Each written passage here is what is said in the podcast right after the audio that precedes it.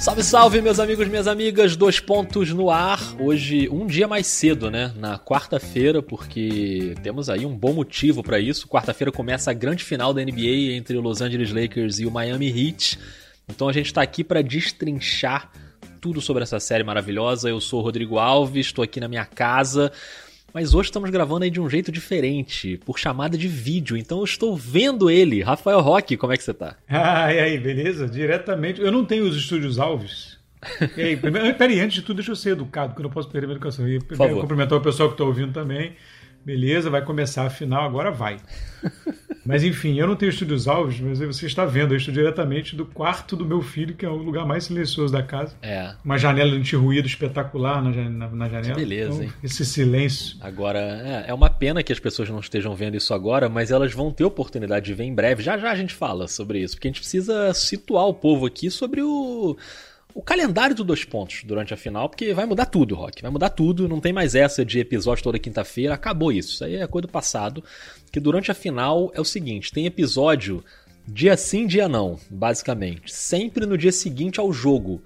O que inclusive significa que a gente já começa com dois episódios em dois dias seguidos, porque esse está indo ao ar na quarta-feira, e aí quarta-noite tem o jogo, jogo 1, e na quinta já tem então outro episódio sobre o jogo 1. Na sexta tem o jogo 2, no sábado tem episódio, domingo tem o jogo 3, segunda tem episódio, e assim por diante, tirando um intervalinho ali que vai ter de dois dias né, no meio da série, se a série for um pouquinho mais longe, mas no geral é fácil de decorar. Teve jogo, no dia seguinte tem episódio. Mas isso não é tudo, Rafael Roque, porque tem uma informação fundamental. Quero saber se você está pronto para essa informação, para esse grande momento. Ah, essa aí que a gente está esperando, né, amigo? Essa, essa agora. Inclusive. Vai, é, manda. É por isso que a gente está hoje gravando numa chamada de vídeo, para já se acostumar, porque a questão é que todos os episódios durante essa final vão ser gravados ao vivo. Ficou um pouco contraditório isso, mas é gravado ou é ao vivo? Mas são as duas coisas, porque sempre que acabar um jogo, assim que acabar, a gente vai abrir uma live para trocar uma ideia com você, querido ouvinte, você, querida ouvinte. Vai dar para assistir pelo Twitter, no arroba NBA 2 pontos, e a gente vai botar lá no Twitter também um link pro YouTube, se você preferir assistir no YouTube. E aí nessa live. Você manda lá comentário, manda pergunta, participa ao vivo, troca ideia com a gente, porque durante essa live a gente vai gravar o episódio que vai ao ar no dia seguinte. Então, resumindo, é assim: acabou o jogo, vai lá no Twitter, NBA2 pontos, entra na live, vem conversar com a gente. E no dia seguinte, essa live vai ficar disponível como um episódio normal no Spotify, na Apple, no Google, na página de podcast do GE. É isso. Deu para entender, Rafael Roque? Eu tenho que explicar mais alguma coisa. Não deu para entender. Mas eu quero, eu quero saber se deu pro pessoal entender. Que é para entrar na live. É, é para entrar na live. Se a gente ficar sozinho na live, eu vou ficar deprimido, o episódio vai ser horrível. Vai ficar aquela deprê. Então é de madrugada, mas entre na live. Ano passado bombou. Bombou, bombou. Então há um compromisso. Há um compromisso desse pessoal que está ouvindo aí de, né, principalmente o pessoal novo que veio desse último ano, de manter essa tradição. É, mas aí assim, a gente tem duas opções. Ou se, se der, se não for ninguém, a gente finge que não aconteceu, ou a gente chama os parentes, Rafael Roque. Bota aí nossos parentes para participar também. Eu já vou encomendar logo uma claque, vou pedir um pessoal, falar é com os amigos. O bom é que pro horário que for, é, o horário que for no jogo 2, amigo, eu tava pensando aqui, o jogo 2 é sexta. Se eu chamar meus amigos, vai entrar só gente bêbada na live. Que beleza, vai Se, ser maravilhoso. Sexta-feira, pessoal sextou, imagina. Pessoal sextou, já era. Um abraço. E tem uma outra coisa que também vai mudar, que é a questão da interatividade com os ouvintes, porque a gente tem tido muita pergunta no Telegram, mas agora com esse novo esquema a gente vai migrar essa interatividade do Telegram para as lives. Então, em vez de você mandar pergunta no Telegram, você entra na live e você vai poder participar ali, ao vivaço, mandar sua pergunta na hora da gravação mesmo. Eu até vou tentar dar umas olhadas no Telegram, mas pô, você imagina como é que vai ser essa correria aí durante essas semanas. Então, a recomendação é, durante a final, vamos para a live. Depois da final, a gente volta com o Telegram. Combinado assim, Rock? Beleza, fechou. E só que para esse episódio de hoje, esse que você está ouvindo agora, ainda tá valendo Telegram, então chegaram mensagens, a gente vai colocar aqui perguntas que chegaram. Só que teve uma coisa, Rock, o pessoal foi muito obediente, porque chegou pouca mensagem até terça-feira. A gente está gravando esse episódio na terça-feira, um dia antes da publicação, que eu pedi, né, pro pessoal deixar para mandar mensagem na quarta, para ficar ali mais quente em cima do jogo. Só que aí o Miami fechou a série no jogo 6 e a final começa na quarta, a gente teve que antecipar a gravação para terça. Ou seja, só deu para usar as mensagens que chegaram até terça de tarde. Sabe o que isso significa, Rafael Roque? Que nem sempre as regras devem ser respeitadas. Às vezes a gente dá as regras e você que desrespeite as regras, porque às vezes quem respeita se dá mal. As regras estão aí para serem descumpridas. Nada mais Brasil que isso, né? É, nosso podcast é muito Brasil. É muito Brasil. E hoje, obviamente, a gente vai falar aqui especificamente dessa final, né? Lakers e Heat. A gente vai falar de cada time separadamente, mas antes, vamos dar uma pincelada aqui na série como um todo, sem entrar ainda no específico de cada time. É... E aí, a primeira questão que eu queria levantar aqui é a seguinte, Rock. Muita gente falou aí desde o início da temporada, numa possível final do Lakers contra o Bucks, né, que era o time que liderava a Conferência Leste, do LeBron contra o Antetokounmpo, não rolou. Muita gente falou sobre um Lakers versus Celtics, que seria a rivalidade monstruosa, né, o tempo inteiro, não rolou. É, Lakers versus Clippers na final do Oeste também não rolou. Então, várias coisas que a gente esperava que rolassem não rolaram. O que vai rolar é uma final Lakers e Heat com o Miami, que é a grande surpresa do playoff. Qual é o nível de amor que a gente tem por essa final, Rock? O quanto é interessante o fato de o Miami estar na final contra o Los Angeles Lakers? Ah, cara, eu acho que eu acho que a gente tem que se prender, prender menos as narrativas e prender mais o fato de que o Miami foi o melhor time do leste com alguma vantagem. É, com sobra, né? Com alguma vantagem. Passou pelas séries com relativa tranquilidade, se você for pensar uma final de conferência, né? Mesmo contra a Boston, o jogo ali no, no, final ficou um pouco mais apertado, mas ainda assim já, já era uma final de conferência. Se prender a isso, e se alguém precisar de algum temperinho aí, pra, se alguém precisa de um tempero para final de NBA, é, que é o, é o Heat enfrentando o LeBron, né? Voltando é. à final depois de, de seis anos, enfrentando o LeBron. O Spolstra conhece o LeBron como quase nenhum outro técnico o LeBron é um, o LeBron é um animal em constante evolução, né? Mas se tem um técnico que conhece bem o LeBron, é o exposto. Então, acho que esse é o, se alguém que precisa de um molinho, é esse aí. É, muito bom, né? Tem esse atrativo mesmo. E, e essa questão também de um confronto de estilos, né? Porque a gente tem um Lakers que é o time do talento da dupla, né, do LeBron e do Anthony Davis, que vem comandando o time no playoff, contra um Miami Heat que é, que é o time do coletivo, né, o time do elenco equilibrado. É claro que tem o Adebayo, tem o Jimmy Butler, são caras que puxam também, mas é um time muito mais dividido, né, as ações são muito mais divididas do que no Lakers. O Lakers também, apesar de ter alguns coadjuvantes que contribuíram, a gente vai falar disso daqui a pouquinho, mas eu acho que pode ser um, um, confronto de estilos interessante. Aliás, a gente já podia começar a falar então sobre o Lakers especificamente, sei lá, levantar aqui uma bola do que, que a gente acha que credencia o Lakers para ser campeão da NBA. E é claro que não faltam credenciais, é o, é o melhor time da Conferência Oeste na temporada regular, fez um playoff também em que conseguiu fazer 4 a 1 nas três séries, ou seja, não sofreu em nenhuma das séries séries, né? Apesar de ter perdido o jogo 1 nas duas primeiras séries, mas depois se recuperou muito bem.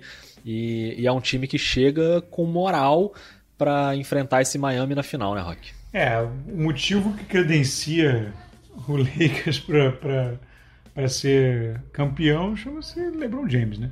Não estou minimizando o Lakers, não estou reduzindo o Lakers ao LeBron James, porque, enfim, tem, tem o Anthony Davis, é um time, é um time que não, não, há nesse momento não há por que você questionar o Lakers mais. Né? A gente questionou bastante lá atrás como ia, como ia ser, primeiro como ia ser esse, esse entrosamento aí dos dois, depois como é que ia ser, como ia, como ia reagir a bolha, é, como a gente foi botando desafios, digamos assim, ou questionamentos, e o Lakers foi ultrapassando todos eles. É o melhor time da temporada regular, desempenho né, no playoff também inquestionável. E ainda tem é, um cara que sabe tudo de, de, final de NBA, né? Que é o LeBron James para conduzir o Anthony Davis, que chega pela primeira vez, mas é um cara talentosíssimo. E, e, e eu acho que com o passar do tempo nesse playoff, e talvez para isso até a bolha tenha colaborado. Ficar todo mundo ali junto, confinado o tempo inteiro, conversando e vivendo ali o Lakers a cada foi o Lakers foi adquirindo o perfil do time foi, foi subindo a, a produtividade que os coadjuvantes foram encontrando os seus nichos né? foram encontrando os seu, seus lugares em volta gravitando em volta das duas estrelas e aí o time começou a ficar mais fluido mesmo e, e, e, e se o pessoal em volta fizer o trabalho que tem que fazer dando espaço para o LeBron e para o Anthony Davis voarem é complicado demais parar? É, e é curioso que quando a gente fala nos coadjuvantes do Lakers, é, se a gente jogar um pouco para trás, talvez a gente pensasse, por exemplo, no Kyle Kuzma, né, que poderia ser o terceiro jogador desse time. no Danny Green, que é um bom defensor e é um bom chutador de três também. E acaba que os coadjuvantes que se destacam no Lakers no playoff não são esses dois. Eu até acho que o Green teve momentos defensivos assim importantes, mas com aproveitamento de arremessos ruim, né? A bola dele não estava caindo, ele irritava muito a torcida. Logo no início do jogo ele já entrava chutando tudo, né? Principalmente nessa última série contra o Denver, e isso irritou um pouco a torcida. O Kuzma irritou muito a torcida em vários momentos. O Kuzma parecia fora de órbita, né? Em vários momentos, e aí um ou outro ele encaixava ali algum bom momento no jogo. Mas o que a gente teve de coadjuvante no Los Angeles Lakers foi um Dwight Howard, fundamental na marcação do Nikola Jokic, entrou muito bem nessa série depois de não ter jogado a série anterior contra o Houston. O KCP, que a gente ainda fala pouco nele, mas teve o, o papel de dar a primeira marcação no Jamal Murray e matou bola também, com bom aproveitamento. O Rajon Rondo, que entrou bem na série e também oscilou durante o playoff, mas conseguiu contribuir bastante. O próprio Caruso, que não, não é um cara de grandes números, mas se movimenta muito bem sem a bola, ele ele leva uma inteligência para dentro do jogo que poucos coadjuvantes do Lakers vão conseguir. E aí você tem tudo isso com uma cereja do bolo, com duas cerejas do bolo, né, que são o Anthony Davis, cestinha do playoff em média, marcando pontos adoidado, decidindo o jogo como decidiu o jogo 2 com aquela bola, aquela bola espetacular de 3. E o LeBron James, que é o LeBron James em qualquer circunstância, mas a última impressão que a gente tem do LeBron no jogo 5 contra o Denver, a atuação dele é, é antológica, assim, né? O que ele faz para decidir aquele jogo é um negócio completamente fora do normal, que ele bota o time nas costas e ele ganha o jogo pro Lakers naquele quarto período. Então é um, é um, LeBron que se tinha alguma dúvida aí durante o playoff, ele pareceu cansado em alguns jogos. Pô, mas será que já vai ser a decadência do LeBron? Será que ele tá cansado? Aí ele sempre lembra a gente que ele tem uma bateria extra em algum lugar aí que a gente não consegue descobrir como é que funciona isso. E ele, do nada, ele volta a ser o grande LeBron, né? Então juntou tudo isso no Lakers. E aí eu também faço aqui uma uma referência aí ao, ao Frank Vogel, que acho que fez bons ajustes durante o playoff, mudou a escalação do time totalmente da série do Houston, que ele não jogou com os pivôs, para a série com Denver, que os pivôs foram importantes, principalmente o Dwight Howard, ajustou a defesa. Acho que o Lakers vive um, um grande momento em todos esses aspectos, né? Tá difícil achar um defeito no Lakers hoje, né? Sim, sim. Ele, ele que também era um cara que quando, né, quando foi contratado, falou, pô, mas será que vai segurar a onda e tal, Frank Vogel? E ele, nesse playoff, ele mostrou, né, mostrou uma, uma visão muito, muito apurada, assim, para fazer o ajuste e, e, e, conseguir achar alternativas. Os times, os times realmente são completamente diferentes, né? O, o time que enfrentou Houston é um time muito diferente do time que enfrentou Denver. E você ter essa versatilidade você, e essa possibilidade de fazer isso com o mesmo elenco é, é muito importante. Né? Você pode criar variações e, que, e isso acho que até vai ser bem importante, que a gente vai falar um pouco mais para frente de Miami, mas vai ser bem importante para um time tão completo na defesa como Miami. É. É, é, é definitivamente, na minha visão, é a melhor defesa que, que o Lakers vai enfrentar. Assim. É, sem dúvida. É uma defesa que tem que ela tem as armas, tem muitas muito boas armas para tentar diminuir a produtividade das estrelas do Lakers. É o maior desafio, né? É o maior desafio. A gente já, já vai entrar nessa questão da defesa do, do Miami. É, antes da gente passar para o Miami, eu queria tocar dois áudios aqui. Na verdade, acho que é um áudio e um texto. O primeiro é um áudio do Lucas.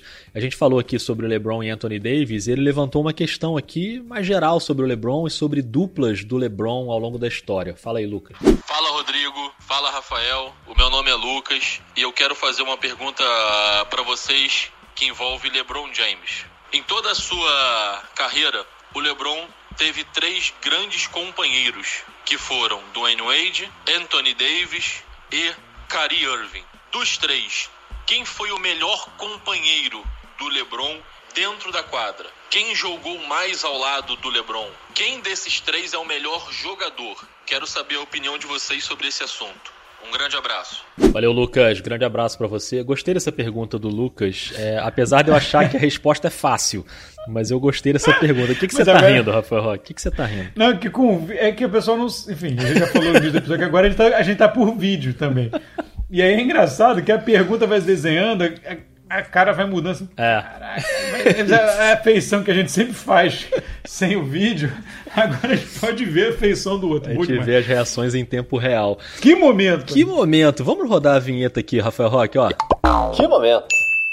A gente tá rodando a vinheta ao vivaço aqui, maravilhoso. Na live vai ter vinheta. E esse que eu falar, fazer um teste das vinhetas, que tá, aqui tá rolando. Teste das vinhetas. Mas sobre a pergunta do Lucas, é, o que eu acho é o seguinte: é, o, Anthony Davis é, ainda é muito recente, né? Como dupla do LeBron, tá começando agora, tem uma história para construir, mas o Anthony Davis está chegando à final pela primeira vez. O Kyrie Irving foi fundamental no título, aquele título com Cleveland 2016, matando bola decisiva, foi um cara incrível. Mas para mim não tem nenhuma dúvida que o melhor desses três, o que foi o melhor companheiro do LeBron e que é o melhor jogador entre os três é o Dwayne Wade. Assim, o Wade é tricampeão da NBA, inclusive uma vez sem o LeBron, né? É, foi MVP daquela final em 2006 é um cara que está entre os maiores da história ali da NBA, que o Anthony Davis tem potencial para chegar lá, mas ele ainda precisa construir uma história mais vencedora que o Wade já tem, inclusive ao lado do LeBron, quando eles construíram esse, esse, essa trajetória com dois títulos juntos. Então, não sei você, Rock, mas para mim eu acho que o Wade está algumas prateleiras acima aí do Kyrie e do Anthony Davis. Sim, sim, sim. É. Com o Anthony Davis, como você disse, tem essa questão ainda da construção, né?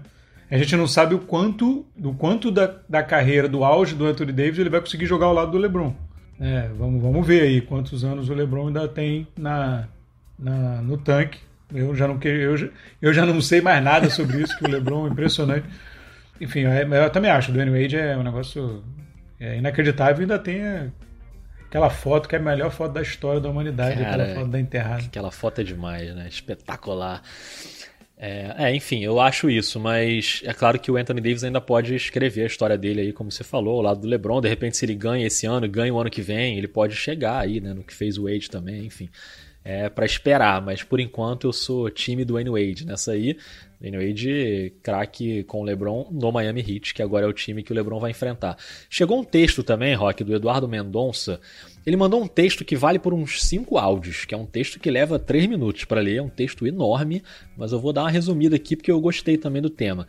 Ele diz: Fala Rodrigo e Rock, a pergunta é sobre o LeBron James, que pela décima vez está na final da NBA, e gostaria de saber a opinião de vocês sobre o que mais o LeBron precisa fazer para de fato ser reconhecido como alguém que dispute com o Michael Jordan. Já existem muitas pessoas que colocam o LeBron como o segundo melhor da história, mas grande parte ainda entende que não dá nem para discutir Jordan contra James. Outros sequer veem o James em segundo na lista, e a pergunta que fica é: há alguma coisa que o LeBron possa fazer para poder ser comparado ao Jordan pelo público e pelos analistas do basquete? Ser campeão nessa temporada mudaria muita coisa sobre isso? Ou ele já chegou num patamar tão alto que quase nada do que ele fizer até o fim da carreira pode mudar esse status? E aí o Eduardo fala aqui uma observação que ele não está defendendo que o LeBron é maior que o Jordan. Ele só acha estranho que tem gente que acha que não pode ter essa discussão. E Eduardo, eu concordo contigo, assim, que não que, que pode ter sim essa discussão. Acho que são dois jogadores geniais. Eu ainda coloco o Michael Jordan à frente do, do LeBron. Mas, enfim, já já eu explico meus motivos. Como na outra pergunta eu falei primeiro, fala você primeiro agora, Rock. O que, que você acha? Você acha que tem debate? Cara, eu tava metido num debate sobre isso hoje. Que beleza. No dia da gravação, num grupo de. um grupo de fantasy de NBA. Isso é um equívoco, né? Então. É, cara, então eu tava tendo um debate desse é, hoje, acalorado, sobre isso. Porque tinha, tinha uma pessoa, um, um dois, não me lembro mais, defendendo que o. Um defendendo que o Lebron já é maior do que o Michael Jordan. E uma galera no meio admitindo que há debate, no qual eu me incluo. A galera qual me incluo, que eu acho que, eu acho que o debate é totalmente pertinente para quem quer defender um, um é, a, a, possibilidade do LeBron chegar, para mim, ainda não está à frente do, do Jordan, já deixando claro, mas eu, eu não fecho essa janela em hipótese alguma. E, e, e, e, também tinha galera que não venha nem falar sobre isso que eu não aceito, é, quase numa é. linha quase numa linha Pelé. É. E porque né, no futebol tem essa coisa da galera que não admite né, o debate do Pelé, mas não vamos entrar nesse assunto. E aí, cara, eu acho a carreira do LeBron ainda, ainda, está em evolução. Eu acho, sinceramente, que esse, esse tipo de percepção você só consegue ter com a carreira encerrada. Assim, eu acho que precisa ter. Acho que a gente vai, vai ter essa, essa, essa noção maior. E talvez por isso venha essa, até essa, essa angústia da pergunta, né? Ah, será que não vai poder falar, não vai poder tratar? O que, que ele precisa fazer? Acho que ele precisa esperar a carreira dele acabar. Assim, e, e, e, e aí a gente, a gente analisar. É, eu acho que tem debate, eu acho que, que, que é totalmente justo é, colocar nesse, nesse debate o LeBron. Você vai olhar os números, né? Os números são muito parecidos até a gente chegar ali nos campeonatos, né? É. Os números são muito parecidos até você chegar no número de títulos e, enfim, no, nos títulos de, de, de da temporada, que aí o Jordan, enfim, é uma, é uma coisa absurda, mas é que o Jordan ganha, né? Tem seis, e o, seis títulos e o, e o LeBron três. Mas o LeBron ainda pode. O LeBron ganhando agora e aumentando os números dele, como ainda deve aumentar em mais dois, três anos, talvez. É, se o LeBron ganha esse campeonato agora e, sei lá, ganha mais um aí, no decorrer das coisas, ou mesmo que não ganhe mais um, mas vai aumentando os números dele, dele vai, vai, passando muitos números com relação ao Jordan, esse debate existe. E uma, uma frase hoje até interessante nesse, nessa conversa que a gente teve foi que não dá para você analisar só isso, só com números, né? Isso mexe com, com o emocional das pessoas, tem uma relação, tem uma questão de gente que viu um e que não viu o outro. E, e, e, é muito subjetivo, porque tem o apego com, com, também com o jogador. Ela não pode ser só com números. Você tenta usar os números para dar um embasamento ao debate, mas não dá para você chegar só nos números, né? É, porque todo esse debate hoje começou porque eu fiz uma brincadeira. Sabia que você que tinha começado isso. Não, porque eu fiz uma brincadeira. Não fiz uma brincadeira, na verdade. Ilustrando como os, números, como os números são, podem ser não podem ser usados simplesmente para definir nada nesse tipo de debate, é que, de, dependendo de quem ganhe, por exemplo, se o Miami ganhar, o, o, o Igodala tem mais títulos que o LeBron. E, e, aí, enfim, aí começa. Eu falei, cara, não dá para analisar só título, só números, né? Porque o Igodala vai ter mais títulos que o LeBron. E, e aí começou todo o debate e tal. Então, assim, não dá para você pegar só números. Mas nos números já é bem próximo, né? É. Já é bem próximo. Então há o caso nos números para o debate. Mas eu acho que o debate não é só em números. É, o que eu acho, assim, claro que cada um tem os seus critérios aí para avaliar a grandeza né, dos jogadores. Assim, o meu critério pessoal, é, que eu acho o mais importante entre todos os critérios, é MVP de finais. Para mim, esse é o prêmio mais importante da NBA. É, é o que significa que o cara foi fundamental para o time dele, foi o mais valioso para o time dele no momento mais importante do campeonato, que é a disputa do título. Então, como o Eduardo citou aqui, que o LeBron está indo para a décima final. Só que assim, dessas 10 ele ganhou 3, né? Pode ganhar a quarta agora. O Jordan foi para 6, mas ele ganhou as 6 e ele foi MVP das finais nas 6. Então, para mim, o que pesa a favor do Jordan é isso. Ele foi protagonista de todas as finais que ele disputou e ele ganhou todos os títulos nas finais que ele disputou. E, e o Jordan, para mim, ele tá acima do LeBron e de todo o resto da, da, da história da NBA. Porque ele tem seis MVP de final e nenhum outro jogador tem mais de três. O LeBron tem três, o Shaquille O'Neal, o Tim Duncan e o Magic Johnson. Então, assim, o Jordan ele tem o dobro do segundo colocado na disputa de MVP de finais. É claro que assim, fazendo a ressalva de que o Bill Russell, por exemplo, quando, quando, ganhou todos aqueles títulos, não tinha ainda o prêmio de MVP de final. Esse prêmio só começa em 69, que é o último título do Bill Russell. Então o Bill Russell até poderia ter mais MVP de finais, mas desde que começou a contar, no critério que para mim é o mais importante, que é o prêmio de MVP das finais, que o Igodala, aliás, tem também, o Jordan tem o dobro do segundo colocado na história. Eu acho que tem um, um gargalo muito grande aí, um distanciamento muito grande entre o Jordan e todo o resto, entendeu? E é, é isso, cada um, cada um tem o seu, né, o seu parâmetro, digamos assim, né, de, de, de, de balizamento. É, mas uma coisa que eu acho que eu acho também que aí quando você sai tem os números, mas você entra um pouco em, em ambiente ou narrativa, digamos assim. Eu até usei esse argumento hoje. A, a, a história do Jordan né, o Last Dance veio mostrar aí, né, tanto, tanto é assim, como eu disse, que ele virou um filme, virou um documentário. É. Assim, essa história do Jordan, ela parece que ela foi feita para ser um roteiro de um filme pipoca de herói. Ele começou ali, dificuldade, tentando, bateu na trave, foi meio esculhambado pelos vilões, né, do Detroit, papapá, e aí veio, ganhou, resolveu sair, voltou e ganhou de novo. Né? E acabou. Né, ela vem crescendo, crescendo, crescendo, vem o clímax e acaba, né? É, tem uma cena pós-créditos ali, né? Com Washington Wizards, mas nem conta. É. Sim, é, não, é, mas assim, mas não é, ele não perdeu com Chicago é, e, é. e, que talvez perdesse, né? Pro San Antonio ele deu talvez, enfim, mas, é. mas assim, o, o, LeBron, ele tem essa coisa de, de Fênix, né? De ressurgir e ganhar com, e, e ganhar com times diferentes, né? Pode ganhar com o terceiro time E, e, mas ele, ele sofreu os solavancos no meio do caminho, o que talvez tenha dado uma percepção de, de mais humanidade, vamos dizer assim, para o LeBron. Ele teve, ele teve o Golden State pelo meio do caminho, né, que aí precisou de uma coisa ali heróica para arrancar um título. É, então, isso aí eu acho que também ajuda a, a, ampliar ou a desenhar, digamos assim, essa distância. Né? É, torna uma. A, a linha do, do, do, a linha do, do, do, do, Michael Jordan ela é só subindo, né? E a do LeBron você tem uns solavancos aí no meio do caminho, enfim, mas o que também não diminui nada a trajetória dele. É uma estrada mais esburacada, mas ela é mais longa também, né? A carreira do LeBron Sim. ao longo de 17 temporadas, ele sempre teve num nível incrível, assim. O Jordan não, e essa coisa, né, é. de recomeçar, tipo, isso. Tava, né, no Cleveland, foi para Miami, construiu o projeto, é. ganhou, e foi para Cleveland, ganhou, agora vai pro Lakers, pode é. ganhar. Tipo, não, não, importa quem tá do meu lado, eu vou, vamos embora. Entendeu? Bom, e aí quem tá no caminho do LeBron agora é esse Miami Heat. Vamos falar um pouco do Miami agora. E antes da gente falar, eu queria botar aqui algumas mensagens. Chegou uma mensagem do nosso querido Léo Tricolor. Léo Tricolor tá de volta. Ele mandou vários áudios que eu não toquei nos últimos episódios, porque, enfim, eram sobre outros temas. Aí agora que eu ia tocar, ele mandou em texto. Então, tudo bem, vou ler o texto. Ele diz assim: muita gente na imprensa americana está bancando o discurso de que essa final é barbada para o Lakers, dizendo inclusive que uma derrota seria vergonhosa. Pergunto para vocês: onde fica o Miami Heat numa comparação com Nuggets, Rockets e Trailblazers? Mesmo nível, melhor, quanto melhor? E aí, claro que a gente vai entrar. Eu quero falar também sobre aquele tema que você levantou, Rock, da, do Miami equipado na defesa. Isso tem a ver com a próxima pergunta aqui do Telegram.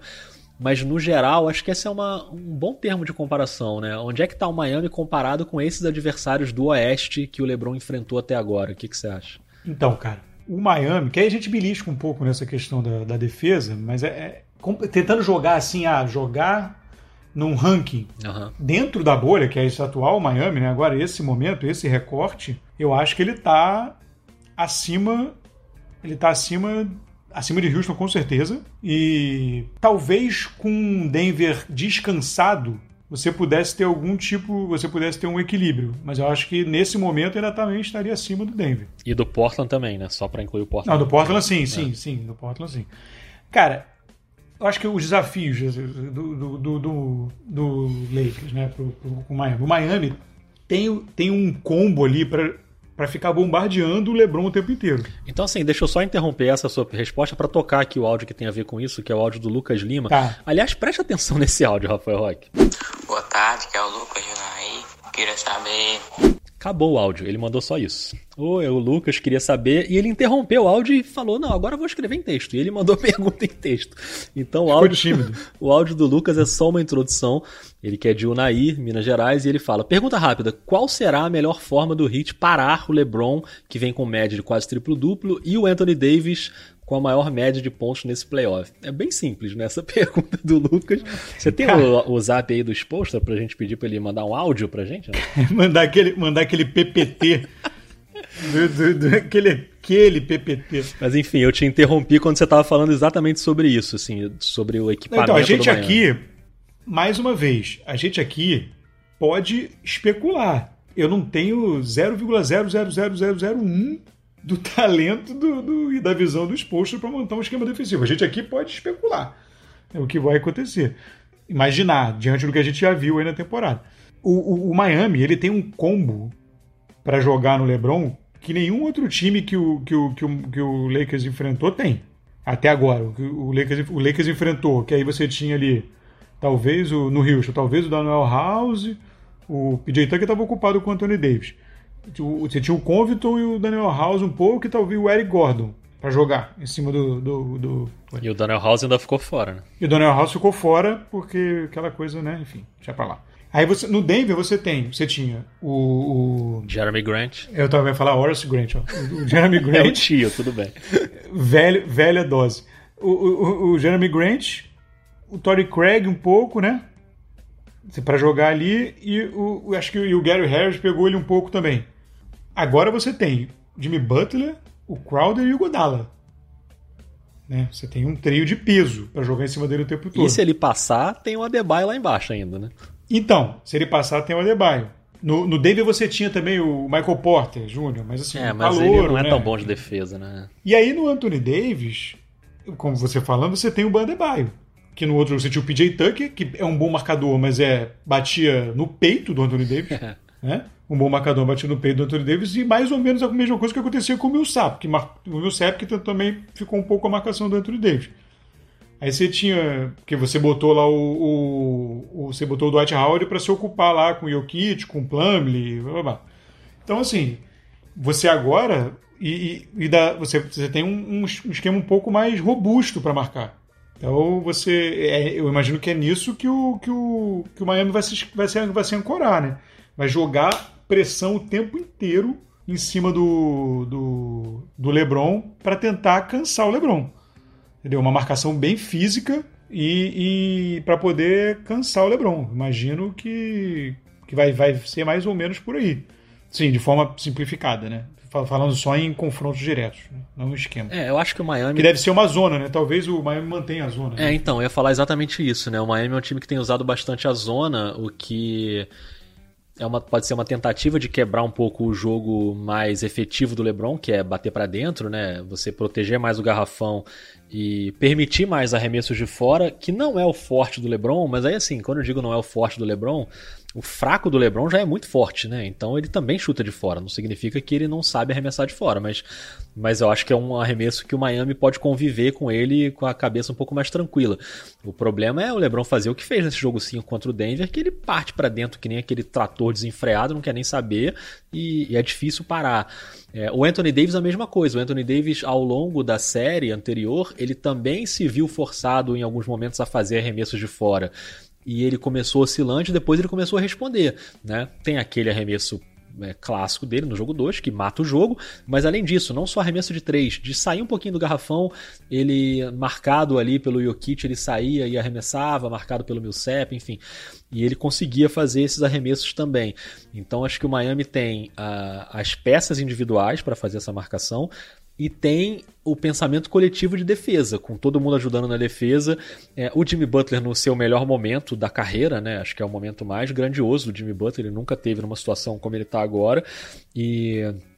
E aí é, é, é, realmente, acho, o time mais equipado para enfrentar esse Los Angeles Lakers defensivamente falando. No ataque, eu também acho o Miami um time super equilibrado ofensivamente, que vai ter ali o, a dupla principal, o Butler e o Adebayo, mas tem o Goran Dragic também pontuando muito, às vezes liderando o time, né, como pontuador. Tem o Tyler Hero que pode sair do banco, né, como fez 37 pontos na série contra o Boston, né? Você tem o Duncan Robinson que mata muita bola de três, o próprio Jay Crowder que no início do playoff estava matando muita bola de três também. Então acho que tem um monte de armas ali que é, é óbvio que tem que combinar com o Frank Vogel do outro lado também, né? Não adianta só você ter as armas que os ajustes são jogo a jogo, de lado a lado. Mas pensando na teoria, para mim é o maior desafio do Los Angeles Lakers até agora nesse playoff. E aí também respondendo a mensagem do Léo, né? É, em que nível está o Miami comparado com esses outros times, eu acho que nem Portland, nem Houston, nem Denver são três times que não estavam tão bem equipados para marcar o Lakers como está o Miami talvez, se estivesse jogando no seu melhor, o Los Angeles Clippers seria esse time. Né? Se tivesse o Montrezl Harrell jogando no, no, seu alto nível, né, com, com o Paul George, com o Kawhi, aí você tem peças ali para mandar para cima do LeBron, né, desde a marcação de perímetro inicial com o Patrick Beverly ali no 1 contra 1, até o Kawhi, o Paul George, que certamente seriam os caras para marcar o LeBron, e se ele passasse, você tem o Harrell, o Zubat, que é bom defensor, mas o Clippers não se encontrou, né, em nenhum momento no playoff e ficou pelo caminho, então acabou o debate sobre o Clippers, que inclusive trocou de técnico, saiu o Doc Rivers para festança aí de vários torcedores do Clippers. O povo gostou da saída do Doc Rivers. Vai para Houston, Rock. Não quero te falar não, mas olha, olha aí. calma, calma. Vou tocar a vinheta, Rock, para você, ó. Calma. Grande momento. É isso não. Isso a gente fala depois. Vamos falar isso depois. Deixa passar as finais e a gente analisa essas coisas. Então, então é... fala mais alguma coisa aí sobre Miami Heat, sobre Lakers, pra gente depois dar a última arredondada aqui, aquela passada no giro do Telegram. Não, então, essa, parada, essa questão defensiva que você falou, esse aspecto que você mencionou por último talvez seja o mais importante. Que mais até do que além das peças, é a mentalidade defensiva que o time tem. São jogadores inteligentes na defesa. e que conseguem coordenar bem a defesa, além das peças da capacidade individual de cada um. É, é um time muito bem, muito bem treinado e azeitado para defender. E, é um, e no ataque, a principal virtude, se as bolas estiverem caindo, né, se, se conseguir encontrar o ritmo, é que, diferentemente, por exemplo, de Houston, é, o, o, Miami ele consegue ser um time que vai atacar muito nas bolas de três, tem esse arsenal sem precisar baixar a estatura do time. Então você consegue manter o time com, com, com certo né, corpo e, e, e, arremessar bolas ali de fora. Então é, é, é uma combinação muito especial, cara, assim, de time que, que, que, que, que clicou né, na bolha é, vamos ver, tô, tô, tô curioso para ver como vai ser esse, esse embate aí. Você tem um palpite de placar, não, para essa série? Ah, para, para. Para. Porque eu tava participando aqui é, esses dias do da prévia lá do GE, né, que vai ter aquele raio-x, né, que você compara os elencos e tal. E aí a querida Lídia Gismondi, que está coordenando esse material lá, aos 45 do segundo tempo, ela me veio com essa pergunta: ah, precisa ter um palpite do placar também. Eu falei, putz, tem certeza? E aí, no instinto, eu meti um 4 a 3 Lakers nesse palpitão. 4 a 3 é um bom palpite para dar, Rafael Roque. Fica essa dica. Porque aí, se der, se o outro ganhar, você fala, não, mas eu falei que ia ser equilibrado. Então você consegue escapar ali pela tangente. Então, para manter a minha. Vai jogar os buses? Já que, eu, já que eu vim lá de trás nessa, 4 a 3 Miami. Que momento! Muito bom, gostei da sua aposta. E você está carregando Miami aí nas suas previsões de forma muito equilibrada e e eficiente. Você está acertando tudo aí sobre o Miami desde que começou o playoff, então quem sou eu para discordar de você? Mas é que é claro, assim, a série pode ser muito equilibrada, assim como pode o Lakers encaixar ali três jogos e abrir 3 a 0 ou o Miami surpreender e abrir uma vantagem, sei lá, cara, pode acontecer é, tudo. Porque esse negócio de previsão só serve para isso, né? Para depois o pessoal ver, ah, tá vendo aí, não sei o que, só serve para isso serve pra mais nada. Durante as finais de conferência eu apanhei muito da torcida do Lakers por causa de arbitragem, porque eu não falava de arbitragem na transmissão. E aí a galera, final de conferência, os ânimos ficam aflorados, né? Então o povo. O povo vem feroz, mas, mas foi legal, foi legal. De qualquer forma, foi legal. E agora é isso, né? O Sport TV não transmite as finais ao vivo, né? A gente transmite, a gente faz os jogos normalmente na hora do jogo, mas ele é exibido depois em reprise, em VT, né? Como a gente diz. Então as transmissões ao vivo terminaram na final de conferência. Mas o dois pontos não, rapaz. O dois pontos continua firme e forte. Já já vou passar aqui o servição de novo para a gente encerrar. Mas antes só queria ler uma mensagem aqui que chegou no Telegram do nosso amigo Júlio Rezende, que é o nosso amigo de Auckland, na Nova Zelândia. Ele mandou um texto falando o seguinte, Rock, presta atenção. Não tenho mandado áudios porque eu sou muito torcedor. Ele é Boston Celtics, né, o Júlio. E ele fala: Eu não consigo, presta atenção agora, não consigo departamentalizar frustração e lucidez na minha cabeça quando se trata de esporte. Esse verbo é maravilhoso, hein? Departamentalizar, ou seja, botar cada um em um departamento. Você estava preparado para esse nível de gramática, Rod? Não, não estou preparado. Foi sensacional, não. realmente. Realmente. Então, aí, aí, ele fala o seguinte: a temporada do meu time acabou e eu não quero ver ninguém feliz com basquete agora. Ele dá uma risada aqui, mas ele fala que ainda vai escutar os episódios. Então, um grande abraço para o Júlio Rezende, que está na Nova Zelândia. Lá na Nova Zelândia, inclusive, pelo fuso, já saiu campeão, né? Eles já sabem quem é o campeão da NBA, porque lá a coisa acontece antes. Então, então isso me levou a essa curiosidade, porque assim, vai ter episódio todo dia. E vai ter episódio dois dias seguidos, hoje, hoje amanhã e depois de amanhã. Mas é. já lá já é amanhã. Ih, rapaz. E aí então, é depois de amanhã ou é ontem? Fiquei confuso. Pensei. Carpe diem. Aproveite o dia, Rafael Roque. A dúvida é essa. Aproveita o dia e amanhã a gente vê como é que vai ser. Mas para recapitular o que eu falei no início do episódio, a partir de agora é assim: esse episódio que você está ouvindo é o episódio que está indo ao ar na quarta-feira, com a prévia da final. Aí na quarta noite tem o jogo 1. Assim que acabar o jogo 1, você já vai lá no NBA 2 Pontos no Twitter, Clica lá no link, você pode ver a live pelo Twitter ou pelo YouTube. Se você quiser, você entra lá, abre uma janelinha do YouTube. É no meu canal pessoal, Rafael Roque, que vai rolar esse, essa live aí no YouTube. Até, até, porque você, até porque você, né, amigo, influência. Não, não. O meu canal do YouTube tem cerca de três pessoas assinando. E se o, se o povo for fuçar lá, vai achar uns vídeos de punk rock das viagens que eu fiz, mas enfim, não é para fuçar, tá? É, e aí a gente faz a live e durante a live a gente vai abrir a live. Aí, galera, como é que tá? Trocando uma ideia. E aí, logo no começo da live, a gente vai falar: bom, começa agora a gravação do episódio. Aí a gente roda a vinheta e grava o episódio. E o episódio vai ser com participação de quem estiver na live, mandando pergunta. Se bobear, a gente até bota um povo em vídeo para participar na live. Pode rolar esse negócio aí. Olha aí. Olha aí. Não prometo que você não pode cumprir, Rafael Roque, mas de repente pode É rolar. contigo, ó. É contigo. Eu, tô, eu só vou participar dessa live. Esse negócio de essa coordenação é tu, cara. E aí a madrugada vai longe, porque quando acabar a live eu vou dar aquela editada, aquele tapa no episódio para deixar ele bonitinho e no dia seguinte ele tá no seu feed aí como o episódio do podcast e assim vai ser durante toda a final. Tá preparado para essa maratona, Rafael Roque? Preparado, preparado. Alegria. Senti muita Alegria. firmeza na sua voz, senti que você tá meio tenso. Não, eu tô. Não, eu acabei de lembrar uma coisa. Não, porque eu acabei de lembrar Você olha isso. tem dentista amanhã e não pode ir na live, é isso? Não, não, que eu tô de plantão no fim de semana. Eu tava tentando me lembrar que horas o jogo domingo acaba pra coordenar a minha participação na live. Entendi. Não, tudo bem. Eu isso, isso roubou por um, por um momento, isso roubou a minha luz. Então, Aí meu comentário fez um. Mas se você precisar de um tempinho para entrar na live porque você ainda tá no fim do plantão, eu abro a live e vou entretendo as pessoas tocando baixo enquanto você não chega. E aí depois a gente grava o episódio, combinado?